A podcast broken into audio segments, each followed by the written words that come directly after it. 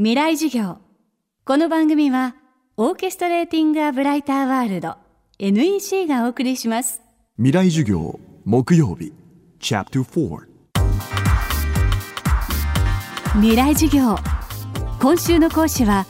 大阪大学大学院経済学研究科准教授松村直弘さん。仕掛け学という新しい分野の研究者です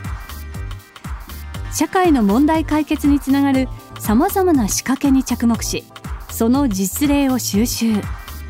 スタンフォード大学の講義でも用いられる日本初のフレームワークとして注目されています。今週は松村さんが研究する仕掛けの具体例を伺いながら仕掛けというものが社会に与える影響を考えていきます。未来授業4時間目。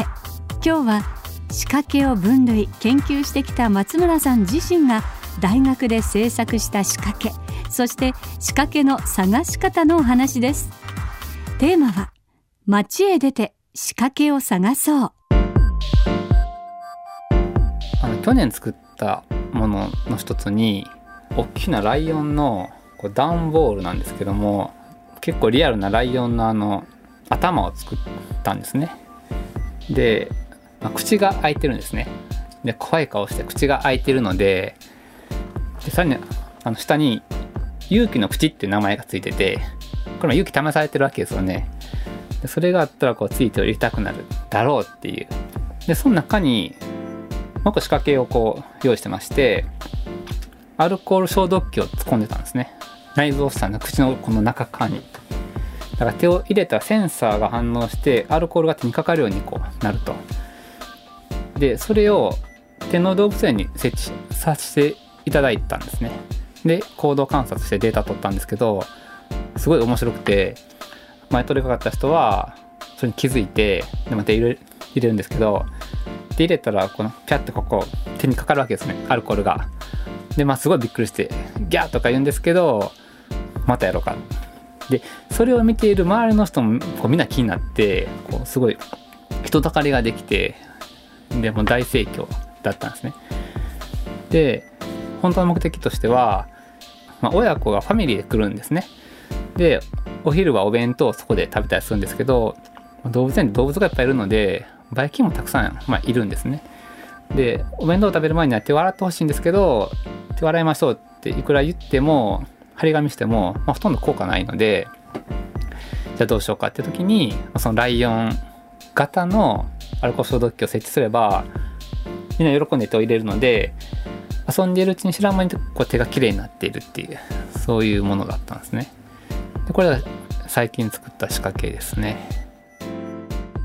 最後は私たちの身近なところにも実は結構隠れている仕掛けを上手に見つけるコツを伺いました。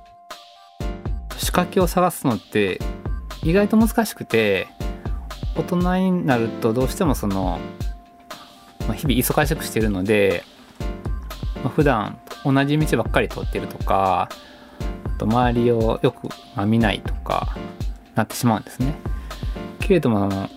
子供ってすごい素直に興味に反応するので僕は結構あの子供をよく見てましてでなんか群がってたりするとなんかあるに違いないとかえなのでそこをこう見に行ったりあと大人でもカメラで写真撮ってる人はまあ結構いるので撮ってるものの先に面白いものがあることでまあ結構多いんですね。でそんなのをこう意識しながら歩くだけでも結構街中にある仕掛けに気づくことができるかなと思っています。最終的には小学生を対象にしたいと思ってましてなぜかっていうとあの仕掛けを考えるってことは要するに最初に社会に目を向けて問題に気づくことからスタートしましてその問題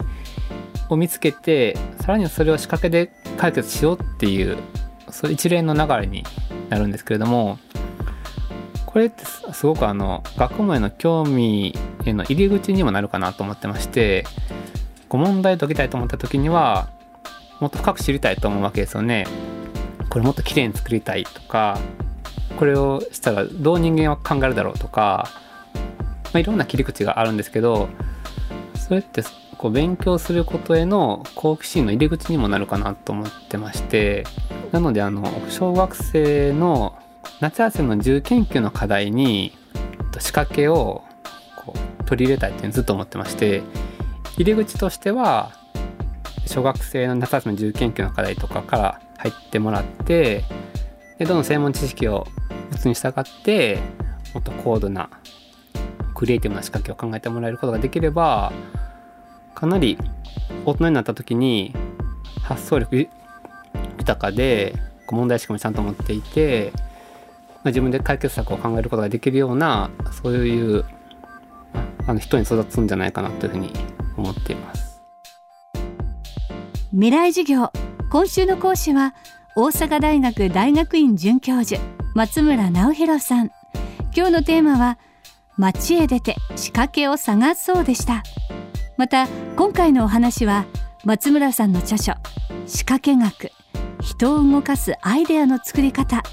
東洋経済新報社でもより詳しく知ることができます。気になる方はぜひお手に取ってみてください。来週は新世界で芥川賞を受賞した劇作家小説家の山下澄人さんの講義です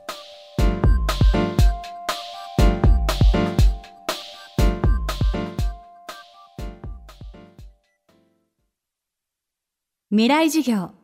この番組はオーケストレーティング・ア・ブライター・ワールド NEC がお送りしました。